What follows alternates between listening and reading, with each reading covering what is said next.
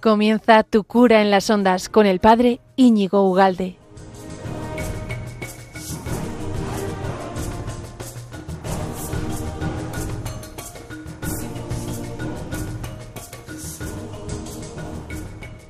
Pues muy buenos días, amigo de Radio María. Bienvenido a este nuevo programa, programilla, este gran programa en esa gran casa Radio María, en tu cura de las ondas, que tenemos quincenalmente, que estamos contigo aquí puntualmente, no, no faltamos a la cita y estamos encantados. Doce y media cada 15 días o cada cuando tú quieras, porque lo puedes encontrar en cualquier plataforma, Spotify, Evox, eh, YouTube, Instagram, eh, yo qué sé. Ahí estamos para lo que tú quieras.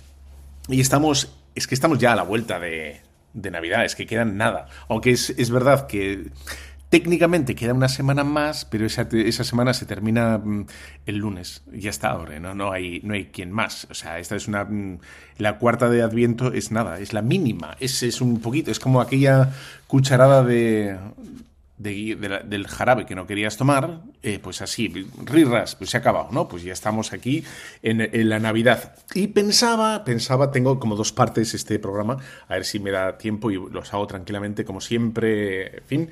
Y, pensaba que podría ser bueno eh, ir como ciertamente despacito un poco por los evangelios que nos narran precisamente em, eh, los inicios, o, vamos, la encarnación o la infancia del Señor. Eh, para así prepararnos, ayuda Radio María a prepararte un poquito mejor para estas fiestas y tener como esa visión bíblica, esa visión de fe de las fiestas. Esa visión que, mm, bueno, que nos hace entrar como en, en lo profundo de la historia, ¿no? Pero, pero en fin. Y luego eh, haré, eh, haré una sugerencia de una película que me parece una maravilla, que la has visto tú 27 veces, pero yo la quiero retomar y que la quiero repasar contigo. Y, quiero llorar un poco contigo porque es muy bonita. Quieres, es muy bonita. Bueno, volvemos ya.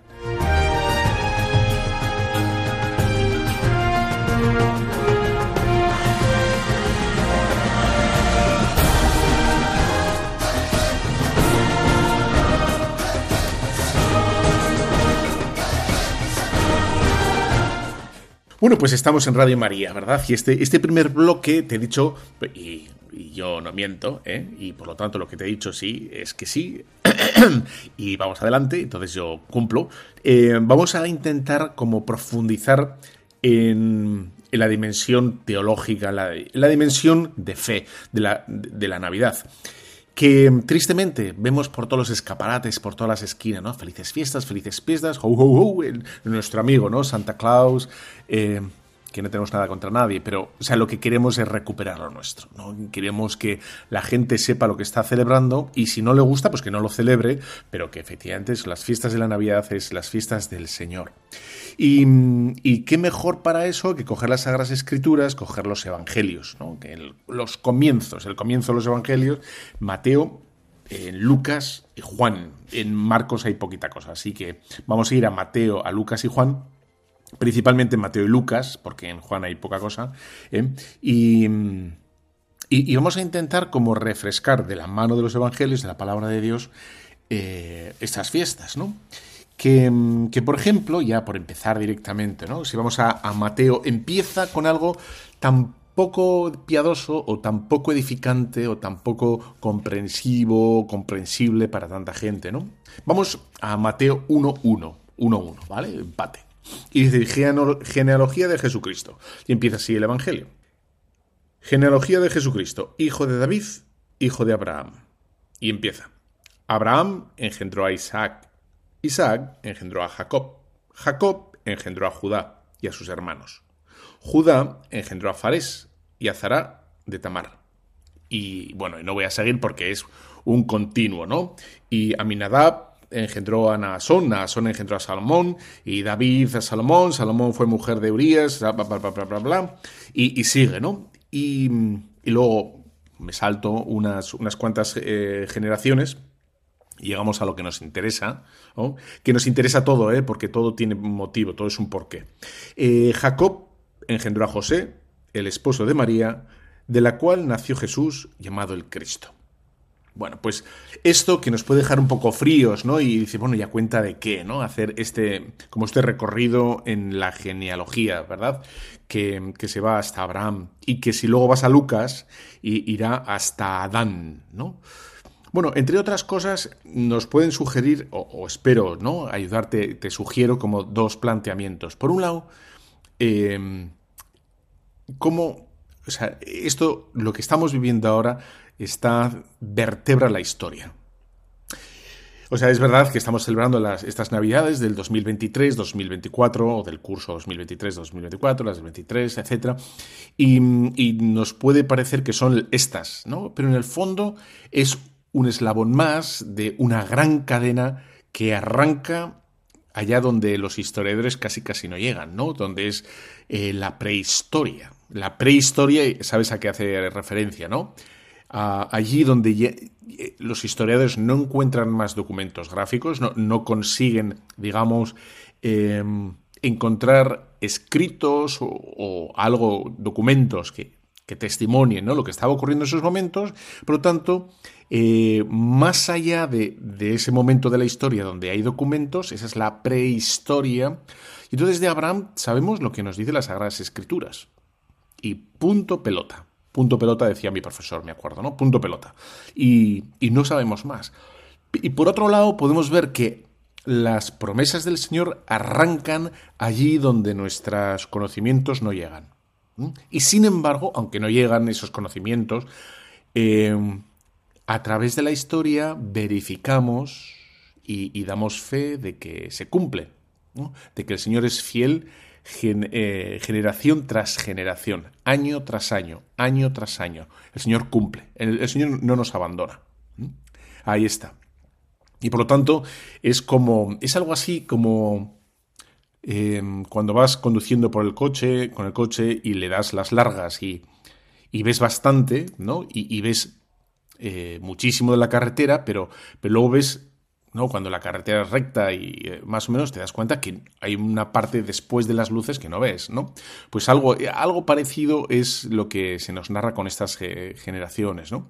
Vemos eh, un montón de cosas hasta, hasta eh, Abraham, pero inmediatamente antes de Abraham no vemos nada. Y sin embargo, ahí está el Señor también, ¿no? Que lo descubrimos precisamente comenzando a través de, de Abraham, etcétera, etcétera. Y cómo, y cómo las promesas del Señor se cumplen en el centro de la historia y, y, testifican que el Señor es fiel, que el Señor cumple y que el Señor no nos abandona. Esto es como una maravilla, ¿no? Y, y no solo eso, o sea, cuando leemos las, la genealogía o esta esta generación tras generación tras generación, que a veces la gente está diciendo, bueno, ¿y esto de qué va? ¿no? Em, nos quiere decir que el Señor, o sea, ese Dios, eh, digamos, va cumpliendo y, se va haciendo paso a través de un montón de personajes, un montón de, de situaciones tan diversas que parece que pueden dar al traste con, con el Señor, un montón de infidelidades. El mismo, el mismo David, ¿no? Va a ser infiel al Señor, ¿no? Va a pecar de un asesinato contra Urias, ¿no? Eh, y luego se va a acostar, ¿no? Un adulterio y un asesinato, las dos. Bueno, pues a través de mil circunstancias que nosotros podríamos decir, em, esto es malo, esto, es, esto no es de Dios, porque un pecado nunca es de Dios, ¿no? Algo que contradice objetivamente el plan de Dios, ¿no? como es el matrimonio o como es la defensa de la vida, etcétera, pues aunque nosotros, o que somos partes del plan de Dios, ¿no? No lo cumplamos, que estamos llamados a cumplir, ¿eh? Ojo, no estoy llamado a que seas infiel, no estoy diciendo eso. Pero aún así, el Señor es fiel y cumple y, va a saber cómo sortear nuestras infidelidades para Él seguir siendo fiel. ¿eh? Él seguirá siendo fiel. Bueno, pues a través de, de, todos esos vericuetos de la historia, de un montón de, de personas, ¿no? Que, bueno, pues que están ahí y y van a llegar efectivamente a desembocar a la plenitud de la, de la revelación, que es Jesús. Jesús de Nazaret. Si te das cuenta, es muy bonito porque, bueno, no lo voy a leer, pero te has dado cuenta, ¿no? Dice, David engendró a Salomón.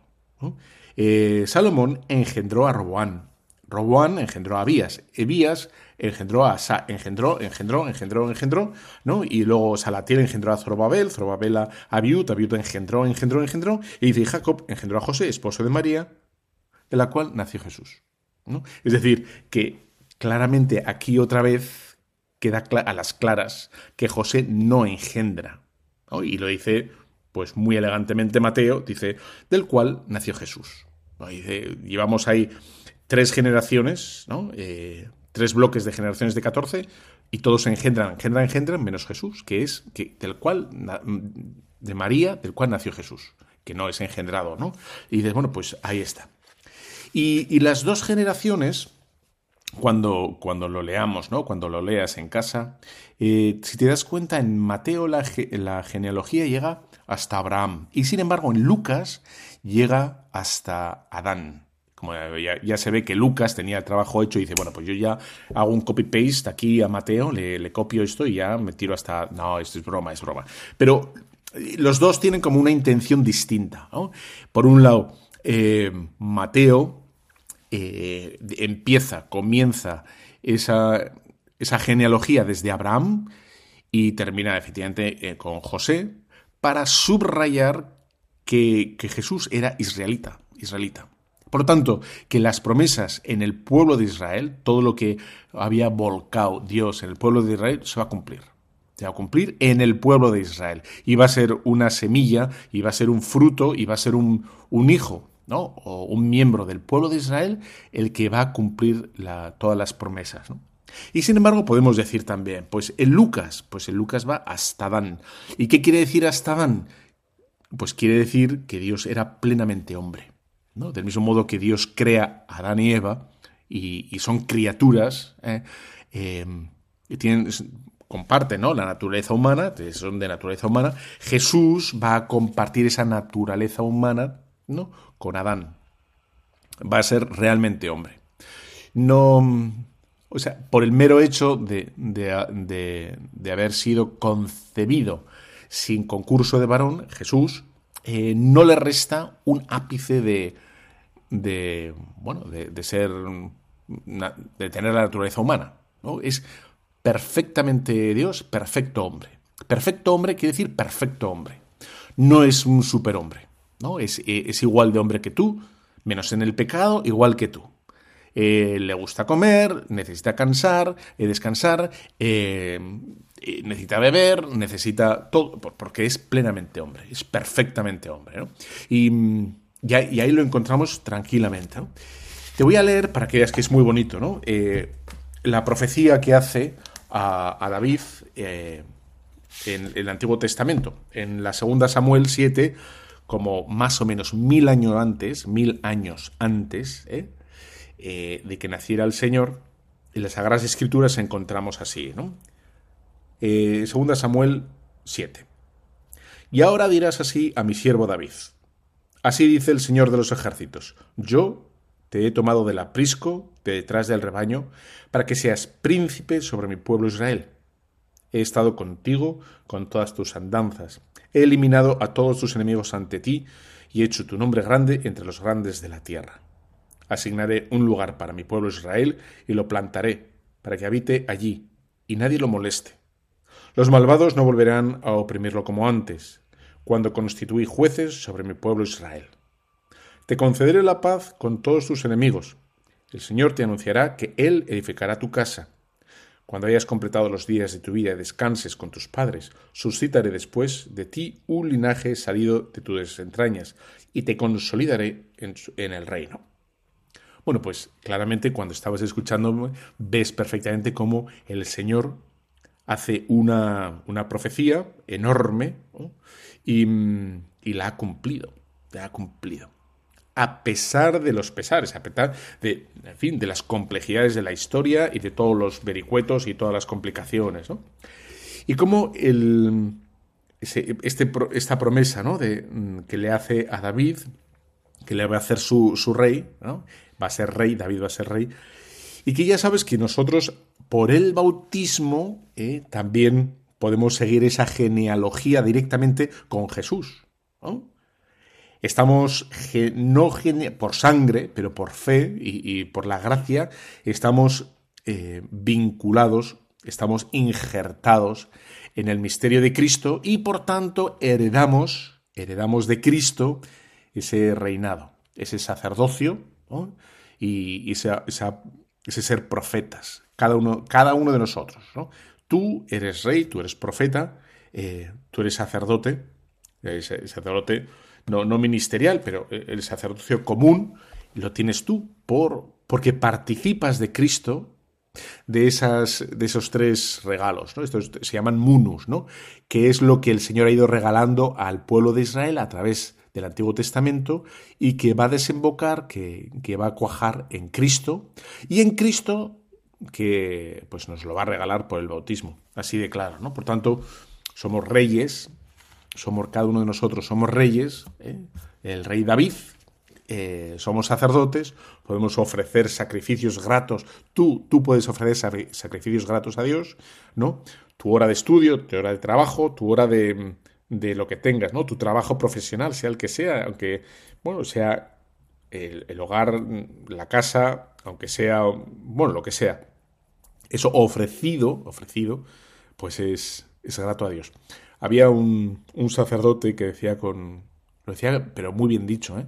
Decía a los estudiantes que para un estudiante en la mesa de estudio es como un altar, ¿no? Y los libros, los apuntes, el trabajo el intelectual es, su altar. Y del mismo modo podemos decir que también, ¿no? Tu, tu trabajo, tu, tu mesa de despacho, tu ordenador con tus fotocopias y con tus documentos, eh, tu mesa de cocina, tu, tu, lo que sea, es tu altar. ¿no? Y ahí le ofreces ese sacrificio. Es decir, ese trabajo bien hecho, ese trabajo eh, ofrecido hasta las últimas consecuencias por amor a Dios. Las últimas consecuencias es el cansancio, ¿eh? eh porque nos, nos cansamos, se nos hace un poco cuesta arriba al final. Bueno, pues eso bien hecho sin miedo, sin racanear al, digamos, el cansancio, pues es lo que podemos ofrecer al Señor. ¿no? Y, bueno, y, luego todo eso lo unimos a la mesa del altar. Ahí hay efectivamente donde se une a la cruz de Cristo ya de forma eh, sustancial, podríamos decir, con, con, el cuerpo, con la sangre del Señor, ahí está. Bueno, por tanto vemos que esta genealogía que, que arranca en lo espeso, de la historia, eh, esas promesas universales se cumplen y, y, son, el Señor es fiel. Digo porque las situaciones actuales pues podemos ver ¿no? este zarandeo que estamos viviendo a nivel social y a nivel eclesial un poco y dices, bueno, tú no te preocupes, tú mantente fiel, tú no te muevas, tú quieto parado, tú dile al Señor que quieres ser fiel, ¿no? Y, y ya está. Ah, ah, bueno, por lo tanto, Em, si seguimos con lo que hemos leído ¿no? de, la genealogía, vemos cómo em, el Señor, ese, bueno, ese, ese Mesías, se va, eh, se va a envolver o va a utilizar esos lazos de, parentesco. El modo de salvarnos, el modo de aparecer ante nosotros va a ser con los lazos eh, familiares. Se va a aparecer como padre, se va a aparecer como hijo, se va a aparecer como hermano, ¿eh? se va a aparecer como esposo. Dios se va a desposar con la iglesia, eh, Dios eh, se, nos presenta como padre y Dios es, es, el hijo. ¿no? Bueno, como ves, son unos lazos indestructibles. porque tu padre es tu padre, lo quieras o no, haga lo que haga tu padre o hagas tú lo que hagas con tu padre, tu padre seguirá siendo tu padre. Tu hijo seguirá siendo, haga lo que haga tu hijo, tu hijo seguirá, aunque aborrezcas de él, da igual. Es imposible romper ese lazo. Tu madre seguirá siendo tu madre y, y, acuérdate lo que dice el Señor sobre el matrimonio, ¿no? Cuando le pregunten esto del matrimonio, Jesús nos dice, bueno, se unirá, dejará el padre ¿no? al hombre a su padre y a su madre, la mujer a su padre y a su madre, y serán los dos una sola carne. O sea, la unión con la que Cristo presenta el matrimonio es exactamente igual de fuerte y de inquebrantable a, como Dios se ha presentado a nosotros, se nos ha presentado como Padre, como Hijo, como Espíritu Santo, como Esposo, y por lo tanto Él ha hablado de, sí mismo como, como absolutamente irrompible. La relación que tiene con nosotros, no puede haber nada que hagamos que haga que el Señor se arrepienta de estar con nosotros. Y ya está. Ese es como el misterio increíble, ¿no? Dios se revela con lazos indestructibles ¿eh? que, que ni Él quiere romper, ni nosotros podemos romper. Eh, eh, eso es, así. Bueno, si te parece, vamos a hacer una pequeña pausa y volvemos ya. Y seguimos con, este, con, con esta inmersión en los orígenes, en los comienzos de Jesús, para vivir mejor esta Navidad.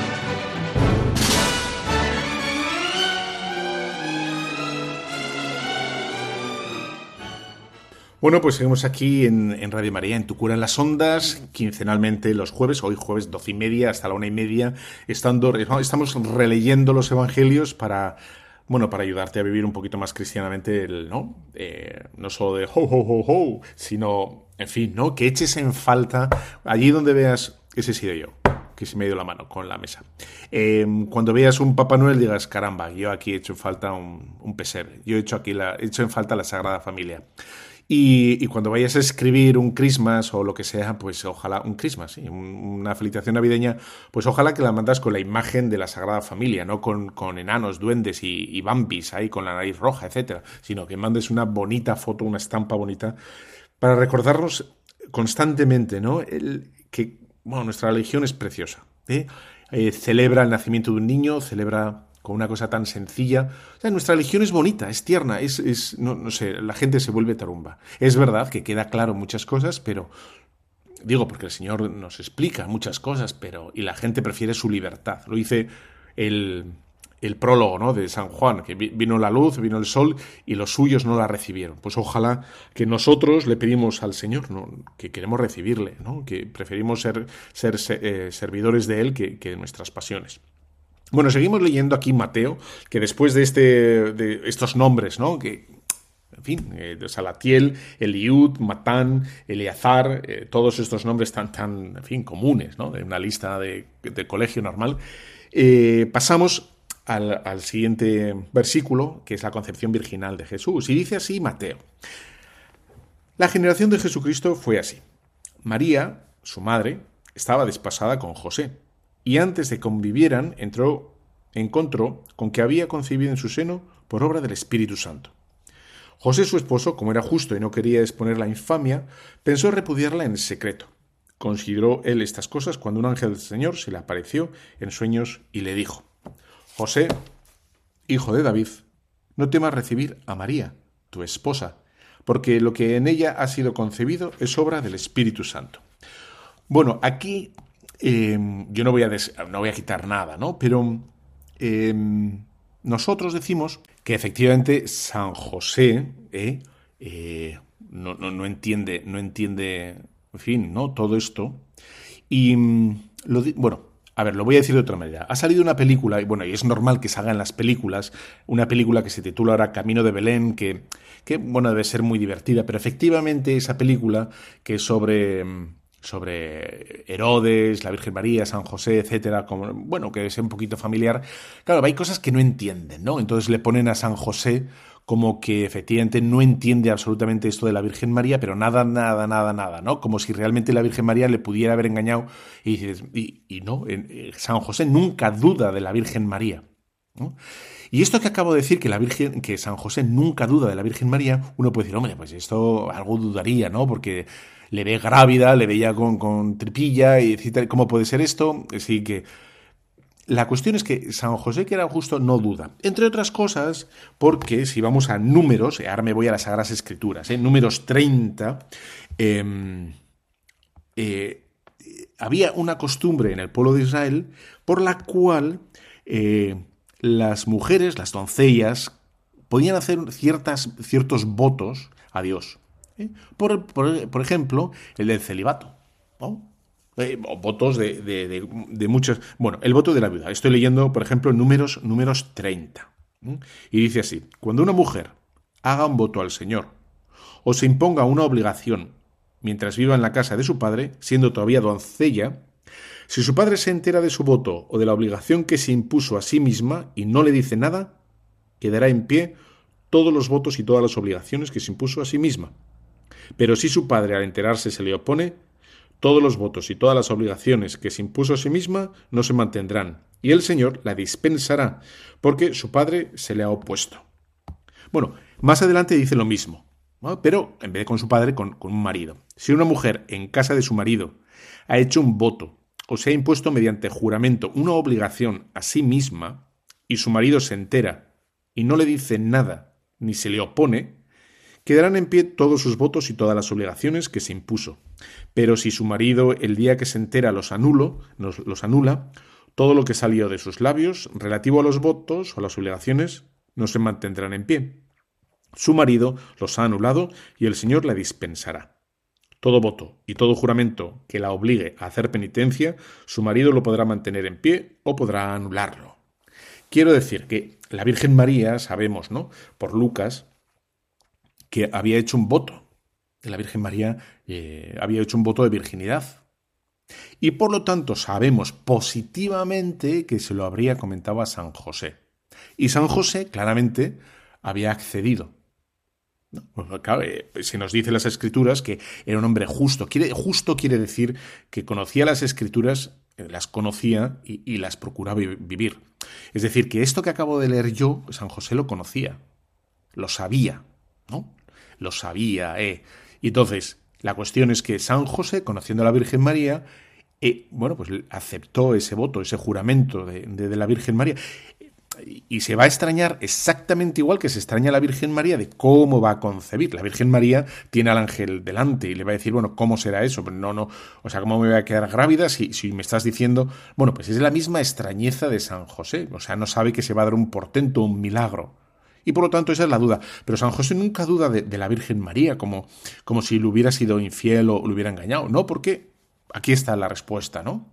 Aunque el asombro viene de, de, que no esperaban en absoluto de, del plan de Dios, ¿no? que les iba a revolucionar, les iba a pasar, se suele decir, por la izquierda y por la derecha, ¿no? Iba a hacer un portento. Pues ahí está, ¿no?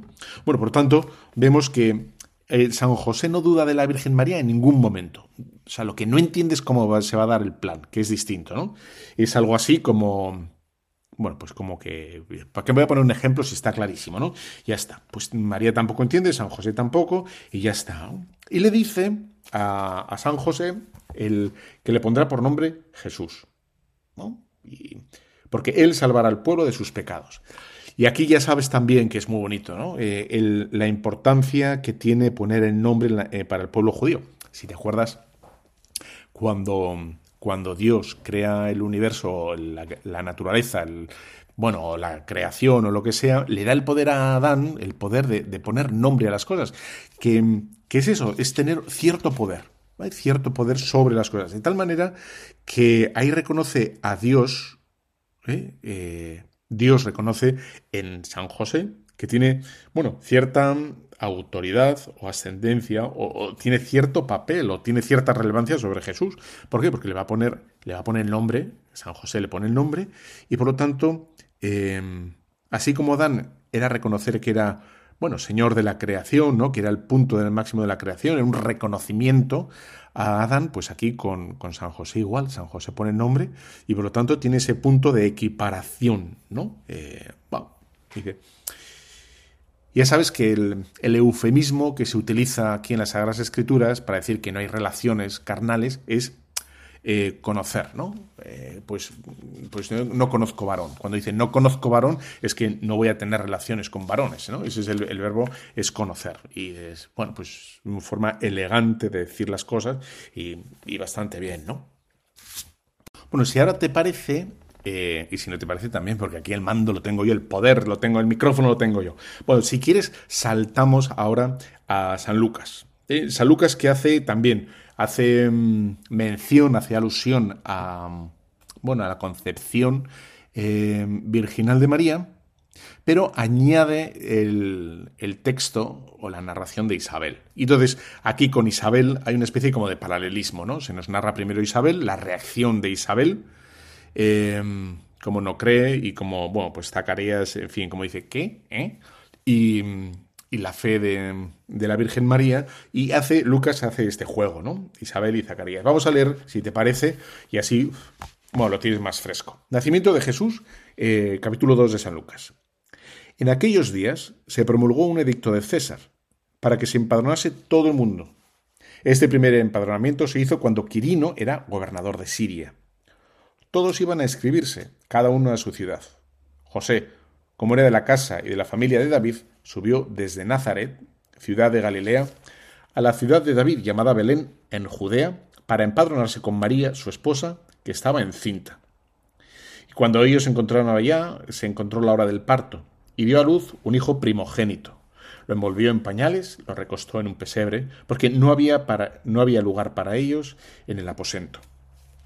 Bueno, pues aquí efectivamente eh, Lucas juega un poco con esta, con esta contraposición. Habla del templo, con Zacarías en el templo y, la aldea. Eh, hay un, bueno, un contrapunto, eh, como se da en el templo, y ya como el templo va, va a ser superado. El supera, que lo dirá luego más tarde Jesús, ¿eh? en fin, cuando destruyáis ese templo, ¿no? Ya, no, en, en el pozo de, de Sicar, ¿no? Llegará un momento que, que adoréis en, al Señor en cualquier parte, en espíritu y verdad. Entonces, el contraste vuelve a repetirse entre la, anciana Isabel, el Antiguo Testamento, ya es, está, digamos, mm, bueno, marchito o ya está para caer porque se va a cumplir. Con la joven doncella el fruto nuevo, sabroso, que es la Virgen, que nos va a dar a, Jesús. ¿no? Ese contraste de lo que ya ha pasado, de, lo caduco, que es el Antiguo Testamento, que, que, va a dar lugar al fruto nuevo, ¿no? a, la promesa. Es ese, al el fruto de sazón, a la flor, si quieres. ¿no? Y, vemos cómo eh, Isabel eh, desea al niño, deseaban al niño y no podían, eh, iba a ser un regalo. Y la Virgen María en principio no lo buscaba. Iba a ser obra absolutamente de Dios. Absolutamente de Dios. De tal manera que la, diferencia entre el deseo de Isabel y, el no buscarlo de María es que el va a quedar a todas, eh, todas eh, luces claro que Dios interviene mm, y que es de Dios el plan. Porque ni la Virgen María lo esperaba, ni lo buscaba, ni, ni San José. Es, una sorpresa del todo, ¿no? No así con, bueno, con Zacarías y, con Isael, ¿no? Y por último vemos eh, al hombre viejo, a nosotros mismos, eh, que es Isabel, que es la de ¿cómo podré estar seguro de lo que me dices? O sea, es la, la, reacción ¿no? de, de, Zacarías, que se va a quedar mudo, castigado, ¿eh? y de ¿cómo voy a estar seguro? Es decir, dame una prueba que es precisamente lo que hace la gente actual, ¿no? Mucha gente dice, bueno, ¿cómo voy a estar seguro de que esto es de Dios? ¿Cómo voy a estar seguro si cuando sepa que es de Dios me entrego? Mucha gente le pone una condición a Dios, ¿no? Y dice, dame una prueba, dame una prueba y lo hago, que es lo que hace aquí Zacarías, Zacas, el Zacas, Bueno, con todo mi respeto, Zacarías dice, no, y la Virgen María eh, no duda, pero, pero quiere saber qué tiene que hacer. Eh, quizá la diferencia es sutil, pero, pero es real. ¿De, cómo, ¿De qué modo será eso? Pues no conozco a varón. Es algo así como, bueno, eh, no conozco varón, ¿qué tengo que hacer? Que aquí cómo, cómo me las tengo que apañar, ¿no? ¿Qué es lo que tengo, lo que, eh, lo que has dispuesto para que esto se, se cumpla, ¿no? Uno es, como ves, la primera parte es la, el hombre viejo, el hombre que duda, el hombre que no se fía. y, y, la otra parte, la de la Virgen María, es la que se fía totalmente. La, la espontaneidad, la entrega, la rapidez. Bueno, a ver, ¿qué, tengo que hacer? ¿Cómo, ¿Cómo, va a ser esto? ¿no? Para, para poner yo de, mi parte. Pues ahí está. Un poquito más adelante sigue. Había unos pastores por aquellos contornos que dormían al raso y vigilaban por turno su rebaño durante la noche. De improviso, un ángel del Señor se les presentó, y la gloria del Señor los rodeó con su luz, y se llenaron de un gran temor. El ángel les dijo, No temáis, mirad que vengo a anunciaros una gran alegría, lo que será para todo el pueblo. Hoy os ha nacido en la ciudad de David el Salvador, que es el Cristo, el Señor. Y esto os servirá de señal. Encontraréis a un niño envuelto en pañales, reclinado en un pesebre. De pronto apareció junto al ángel una muchedumbre de la milicia celestial que alababa a Dios diciendo, Gloria a Dios en las alturas y paz en la tierra, a los hombres en los que Él se complace. Cuando los ángeles le dejaron, marchándose hacia el cielo, los pastores se decían unos a otros, Vayamos a, ver, a Belén a ver esto que ha ocurrido, que el Señor nos ha manifestado. Y fueron presurosos. Bueno, aquí de todo lo que hemos leído, que es muy bonito, lo primero decir que es una maravilla eh, el Gloria. Ahora no lo estamos en Adviento, no lo leemos, ¿no? Ni en, ni en Cuaresma. Pero yo lo disfruto muchísimo, el Gloria. Me da pena cuando a veces me da la sensación de que la gente lo, lo reza un poco de carretilla, un poco rápido, pero si tú lo rezas despacito, gloria, gloria a Dios en el cielo, o sea, ya solo eso, gloria, o sea, alabando a Dios con eso, con, esa expresión que nos ha sido dada del cielo directamente, que no la hemos creado nosotros, y que, y que esponja tanto el corazón, decirlo con todas las veras del alma, ¿no? Decirlo con todo el corazón, gloria a Dios en el cielo, gloria a Dios y en la tierra, y en la tierra, gloria a Dios en la tierra. ¿no? Este, el, nombre de Dios que está tan, tan manipulado, tan sobao, lo, utilizan para, ¿no? Se utiliza, se mercadea con el nombre de Dios. Unos para asesinar, otros para hacer su santa voluntad, que no es la de Dios, sino, sino la de uno mismo, ¿no? Eh, y, queda oscurecida la gloria de Dios. Y dices, bueno, pues nosotros queremos cantarle, ¿no? Y, y alabarle, gloria a Dios en el cielo, ¿no? Eh, por lo bueno que es, por, por lo grande que es, ¿no? Por su, en fin, por su, maravilla. Bueno, aparte del Gloria, que es precioso eh, y que podemos ponerlo después, ¿verdad? Venga, a ver si lo busco y, lo pongo. Y mm, digo que una de las cosas que, me gusta mucho es cómo eh, aquí pone, ¿no? Que salen corriendo. Eh, fueron presurosos. Fueron, y encontraron a María y a San José. Fueron presurosos. Y, me acuerdo de que mm, esto de salen presurosos sale unas cuantas veces en las Sagradas Escrituras. O sea, las Sagradas Escrituras se detienen a describir cómo salen de rápido, pues sea la Virgen María con Isabel, sean los pastores, eh, sean eh, las santas mujeres cuando encuentran al resucitado, o se encuentran al resucitado y salen presurosos a decírselo a los discípulos, o los discípulos de Maús salen presurosos a contarles que se han encontrado con el Señor. Esa urgencia, esa rapidez, esa energía, esas ganas, esa ilusión, ese, ese empeño, ese yo qué sé, ¿no? Aquí ahora tú, fill the gaps. Eh, cuando te encuentras con el Señor. O sea, el Señor es todo lo contrario a la pesadumbre, ¿ah? a la pesantez, a... ¿no? Eh, es lo contrario. El Señor es presuroso. Y, y, es verdad que aligera el corazón, lo aligera. Es que yo creo que ahí está el tema, lo aligera el corazón. Em, no es lo mismo, eh, bueno, hacer lo mismo, no es lo mismo hacer lo mismo, ¿qué te parece esa expresión? No, quiero decir que em, la ilusión y las ganas hace que la misma tarea se haga de, de dos modos muy distintos. ¿no? Tú puedes hacer algo con ilusión y se te va en un pispalo. Ya, ya, lo hemos hecho. Oye, otra, venga, otro. Vamos a hacer que está muy bien, ¿no? O, puede ser esto, oye, todavía. La ilusión, las ganas, ¿no? Es lo liviano. Cómo sea, Dios, Dios aligera las cargas. ¿no? las quita, pero, pero las aligera, ¿eh? es una, es una maravilla, ¿no? Y luego es muy bonito ver cómo la señal que les dice, la señal es un niño en un pesebre. El ángel les dice, encontraréis esta señal, un niño en un pesebre. Pues una señal bastante, todo se ha dicho, bastante normalita, ¿no? O sea, no, no, no es una aurora boreal, no es un volcán, no es, yo qué sé, ¿no? Es, es un niño en un pesebre. Bueno, tampoco me parece la... El Señor podría haber hecho un, un no sé, en Fátima se le ocurrió bastante más, ¿no? Hizo un milagro bastante más potente que un niño en un pesebre. Y sin embargo, la limpieza de corazón, la sencillez de los pastores reconocieron en eso ¿eh? La, señal de vida. Em, bueno, pues ahí está, la sencillez de corazón. Nosotros, o sea, hay mucha gente que no reconoce a Dios en su vida tiene un plato de lentejas en, delante suyo y no lo reconoce, ¿no? Tiene una parroquia enfrente y no lo reconoce, ¿no? Tiene tantas cosas que no lo reconoce y, esa es una pobreza de esas personas, pero una pobreza gigante, ¿eh? Una pobreza gigante. Ahí está.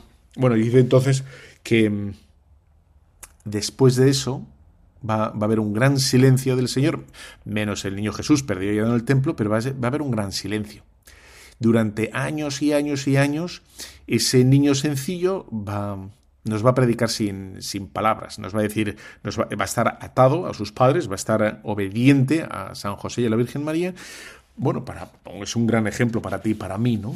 La, vida ordinaria, la vida diaria, el quehacer de cada día, el ir a por el pan y la leche, el madrugar, abrir la, no sé, la tienda, abrir la empresa, eh, encender el ordenador y empezar a escribir, lo que tengas que hacer, ¿no? Eh, todo eso es, es, materia, es sustancia de, de, oración, es sustancia para acercarnos a Dios, no es, no es un pesar, no es un obstáculo para acercarnos con Dios la jornada de cada día, si la hacemos por amor a Dios, la hacemos lo mejor posible, nos acerca a Dios, no nos aleja. Si nos aleja, es decir, si nos aturulla, si, nos olvidamos de Dios en el, en el quehacer de cada día, es decir, lo estamos enfocando mal. Porque el Señor nunca se alejó de su Padre, Jesús nunca se alejó de su Padre, y estuvo 30 años trabajando, ¿no?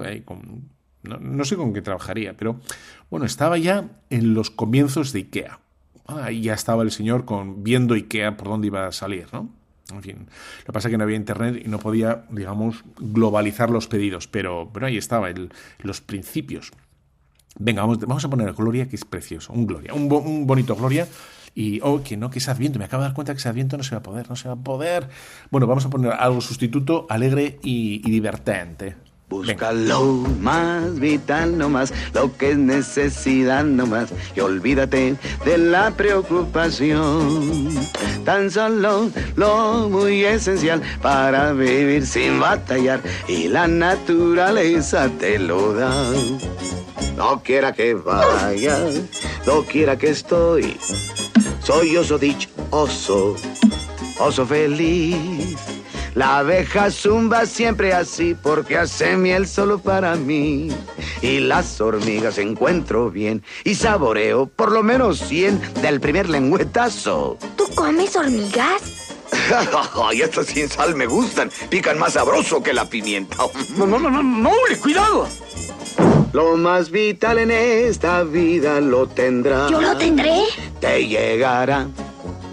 Búscalo más vital nomás lo que has de precisar.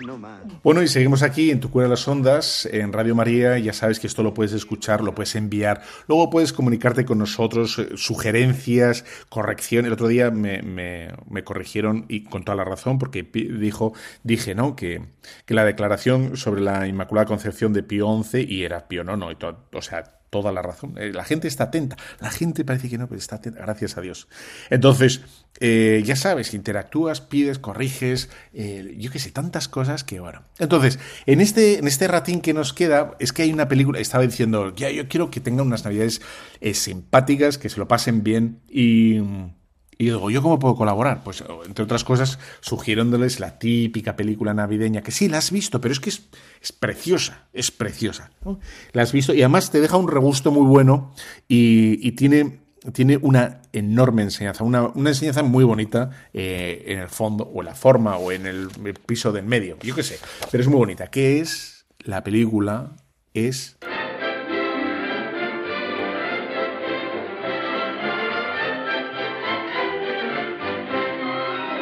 Bueno, si esto no ha sido pista suficiente, ahora te doy la otra pista más, a ver si la adivina. No puede dormir, no puede dormir, no puede dormir. Búfalo no puede dormir. Bueno, efectivamente, las, sé que lo has reconocido, que, que la has visto 20 veces, pero es muy buena. Qué bello es vivir. Qué bello es vivir que... mm, bueno, pues que tiene un montón de lecciones buenísimas y en este momento que es todo esto como tan tan decrépito, todo un poco ahí chusco, todo un poco es un bueno, tiene un poco un punto de decepcionante, pues voy a repasar los momentos más simpáticos y que lo puedes ver, lo puedes ver con tu familia, con- sobre todo con los enanos, porque yo me acuerdo de verla de joven y me gustó muchísimo. De jo- vamos, y, y yo he nacido con blanco y negro, y con Rambo, y con, y con Rocky, y con Acorralado, y todas estas cosas, ¿eh? O sea que, en fin. Lo primero es una es, es tierna porque empieza con oraciones, gente rezando, cosa, y, y rezando muy bien. Cosa que ya casi casi no aparece en ninguna película. Gente rezando. Y luego pone eh, también un momento como protagonista a Dios mismo y, y me parece de bueno donde Dios aparece digamos como algo bueno como algo positivo con al- alguien que busca el bien de los hombres y que escucha a los hombres me parece magnífico Todo se lo debo a George Bailey. Ayúdale, Señor. Jesús, María y José. Ayudad a mi amigo George Bailey. Ayuda esta noche a mi hijo George. Dios mío, jamás ha pensado en sí mismo. Por eso ahora atraviesa esta situación. George es muy bueno. Sácale de esta, Señor. Le quiero, Dios, le quiero. No le abandones. Virgencita, ¿qué le pasa, papá? Jesucito, tráenos a papá. o sea esta, esta escena vale su peso en oro sobre todo por, el contraste no porque no aparece en ninguna y aparece con una bueno pues muy bien me parece mm, absolutamente perfecto Bueno, yo creo que no, no rompo la película en absoluto si, si cuento o si narro o si describo algunas circunstancias, algunas escenas que me parecen muy acertadas. Esta, la de la oración.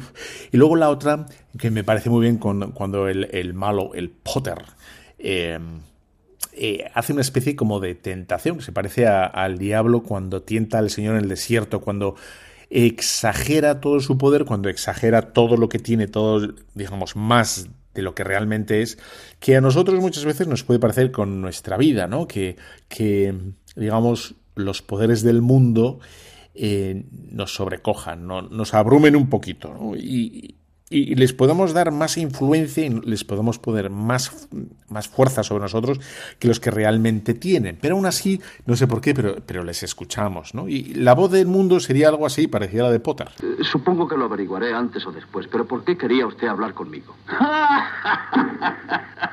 George, eso es precisamente lo que me gusta de ti.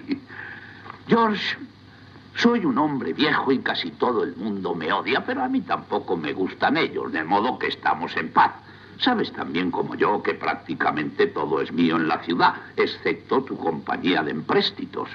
Y nosotros muchas veces no solo le escuchamos, sino que sino que hacemos cávilas, ¿no? Y cavilamos con la cabeza y elucubramos con la imaginación, efectivamente, todo lo que, mm, o sea, con toda la soberbia del mundo eh, que se nos impone y, bueno, se nos ofrece, eh, y nosotros nos acaban seduciendo y nos aca- acabamos ah, pensando como el mundo y acabamos y como interiorizando la voz del mundo. ¿no? Y podemos aceptar como verdadero eso que nos dice el mundo, siendo absolutamente falso, como, como luego voy a decir. Eres joven, tienes 27, 28 años, estás casado y ganas unos 40 semanales. 45. Ah, 45, 45. De los cuales, después de ayudar a tu madre y pagar las facturas, te quedan unos 10 si te administras. Cuando empieces a tener hijos, no te quedarán ni siquiera esos 10. Ahora bien, si ese joven de 28 años fuera un tipo corriente y vulgar, yo diría que le iba bien. Pero George Bailey no es un tipo corriente y vulgar. Es un hombre inteligente, ambicioso y de valía, que odia su trabajo, que odia la compañía de empréstitos casi tanto como yo. Un hombre que ha querido prosperar desde el día que nació. El más inteligente entre los que le rodean, que ve a sus amigos triunfar porque él está atrapado. Sí, atrapado. Obligado a desperdiciar su vida haciendo de niñera de unos muertos de hambre. ¿Estoy diciendo la verdad o exagero? Y lo que nosotros tenemos que hacer siempre es, o sea, rechazar, ¿no? incluso con violencia, e, esas tentaciones, ese modo de. ese, ese mm, discurso del mundo, esa cómo, cómo se nos impone y nos quiere como subyugar, nos quiere. Nos, sí, nos quiere subyugar, ¿no? Nos quiere, nos quiere dominar, como si fuéramos nada. No, espere un momento, espere un momento. No necesito 24 horas. No tengo que hablar con nadie, lo sé ya, y la respuesta es no, no. A veces el sacudírnoslo directamente, o sea, lo hacemos, ¿no? Pero, nos puede quedar algo metido. El veneno puede estar que se puede quedar dentro y podemos empezar a valorar nuestra vida como un fracaso. Y, y podemos tener esos malos días en el que pensemos que efectivamente todo lo que hemos trabajado, todo lo que es nuestra vida, la familia, el hogar, todo lo que nos hemos empeñado, tantos trabajos en los que nos hemos cansado, podemos mirarlos nosotros mismos con desprecio. Es por la casa, no sé cómo no cogemos todos una pulmonía. Entra frío y humedad por todas partes, esto no hay quien lo aguante. Es como vivir dentro de un refrigerador. ¿Por qué tenemos que vivir en esta casa y quedarnos en esta miserable y asquerosa ciudad? George, ¿qué ocurre? ¿Qué ocurre? Que todo sale mal y esto es una familia feliz. ¿Por qué hemos tenido que tener tantos críos? Papá, ¿cómo se escribe? No sé, pregúntaselo a tu madre. Tenemos que repensar nuestra vida absolutamente todo, ¿no? Incluso los fracasos, como hemos visto en la primera parte del programa, en, el Antiguo Testamento, con cómo Dios se hace paso a través de las miserias de los demás. Bueno, toda nuestra vida, los logros, los fracasos, nuestras luchas, eh, son una maravilla, son, son buenas en sí. Eh, y nuestras luchas, todo, todo lo que... No, no podemos digamos, dejar al diablo que miremos nuestra propia vida como si fuera un, un suplicio, como si fuera una condena, sino todo lo contrario. Dios nos ha creado porque nos quiere infinitamente, ¿no? Y tenemos que, ver así, aunque, aunque sean unos logros que, que, solo conocemos nosotros y Dios, pero, pero son logros, son nuestros y Dios está ahí. Tu hermano Harry Bailey cayó rompiendo el hielo y se ahogó a la edad de nueve años. ¡Mentira! Harry Bailey fue a la guerra. Le dieron la medalla de honor del Congreso. Salvó la vida de todos los que iban en aquel transporte. Los que iban en aquel transporte murieron. Harry no estaba allí para salvarlos porque tú no estabas ahí para salvar a Harry. Que tu vida ha sido maravillosa. ¿No comprendes el error que sería poner fin a ella? Bueno, a mí no me ha pasado en la vida, ¿eh? pero dicen que si te muerde una serpiente hay que rajar, ¿no? Y luego chupar y expulsar. A veces podemos tener con la cabeza clara que, la vida del mundo no la queremos, pero en el corazón podemos anhelar o podemos tener cierta envidia o nos puede pesar algo de nuestra vida. Y podamos, podemos vivir nuestra vida con cierto pesar, ¿no? Sin plenitud. Es el momento de rezar.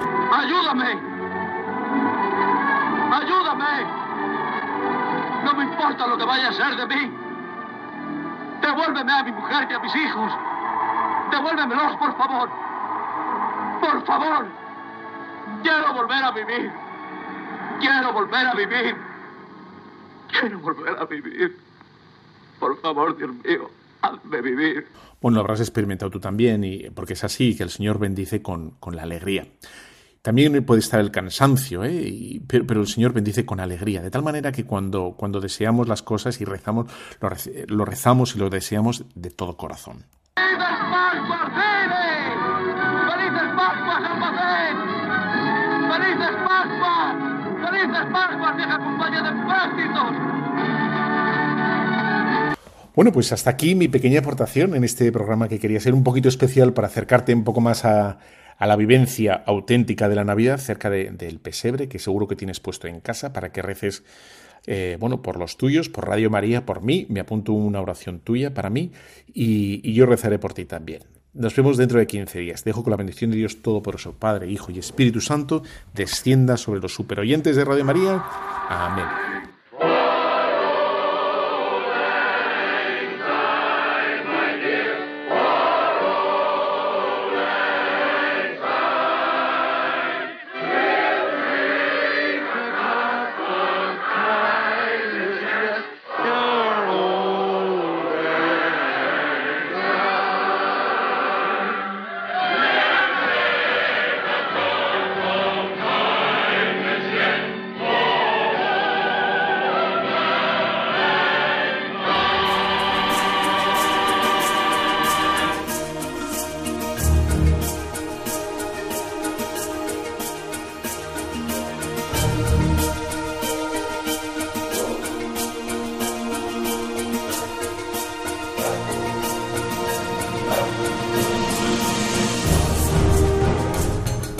Han escuchado Tu cura en las ondas con el padre Íñigo Ugalde.